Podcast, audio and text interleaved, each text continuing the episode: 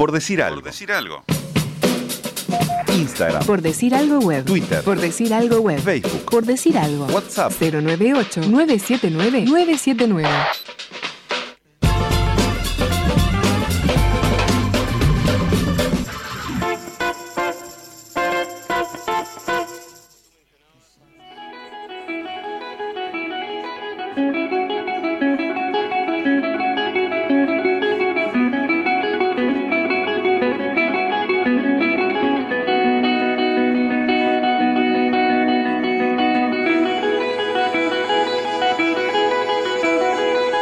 ¿Será que no come? ¿Será genético?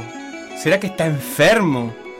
Las palabras brotan de las bocas de una familia que en realidad no se preocupa.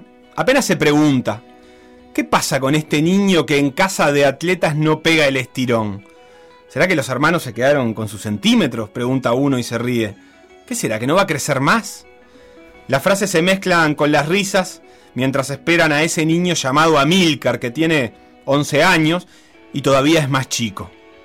¿Más chico que quién? Que sus hermanos, que son macizos como son los boxeadores.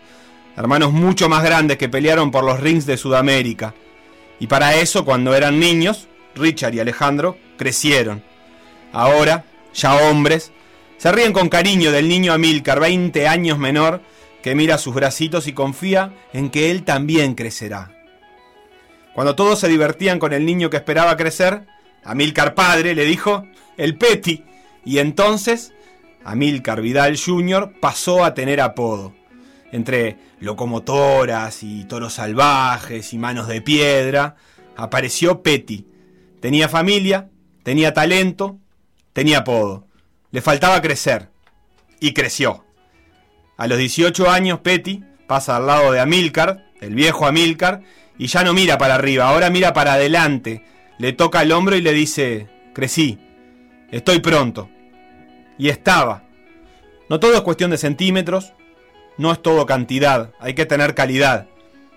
Petty la tiene y los Vidal lo saben. Amílcar, Richard y Alejandro le hablan como cuando era chico, pero ya no de su altura ni de qué pasa que no crece. Se ríen, pero no de su tamaño. Se ríen de puro contentos porque Amílcar, Pete Vidal ya no les preocupa lo que será. Disfrutan lo que es. Amílcar pierde solo una vez en 60 peleas. Compite con la selección en los Juegos Sudamericanos, gana mucho, acumula viajes y cosas que no se registran en la tarjeta de viajero frecuente, que no son millas, son combates, son rivales, es experiencia.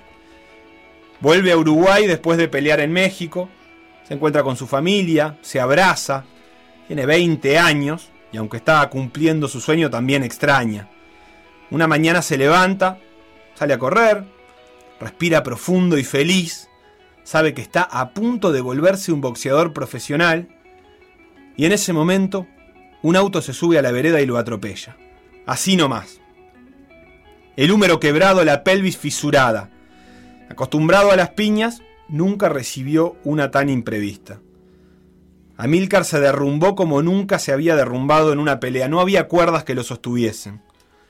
El boxeo, tan profuso en metáforas para el hundimiento, sin embargo, si alguien le preguntara ahora a Amílcar, él contaría que sintió que la cuenta regresiva esta vez llegaba a cero, que estaba en la lona, groggy, knockout, que tiraba la toalla.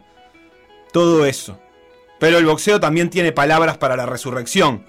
Y Amílcar miró a la esquina donde estaban siempre su papá y sus hermanos, y ahí estaban, de verdad, sin metáforas. Quirófano, operación, y a empezar de nuevo para que ese brazo volviese a ser el suyo y no el de los médicos. Lo logró como se logran las cosas importantes, sufriendo y disfrutando. Volvió y se convirtió en profesional. Pasaron muchas peleas y ninguna derrota. Se fue a vivir a Estados Unidos, donde ser profesional significa no trabajar de otra cosa que de boxeador. Acumula 12 peleas, todas ganadas, 11 por nocaut.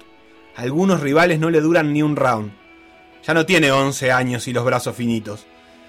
Es Petty solo en los afiches. Sueña sueños de grandes. Piensa que puede ser el primer hombre uruguayo en lograr un campeonato mundial. ¿Por qué no? ¿Será posible? Será lo que tenga que ser. Será Amílcar Vidal Jr. y ya nadie se pregunta qué será de él.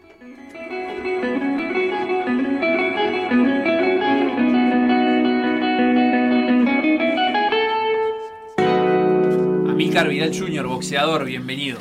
Bueno, buenas tardes, muchas gracias por la invitación y un placer acá acompañándolo en el programa de ustedes. Por decir algo. Por decir algo. PDA.uy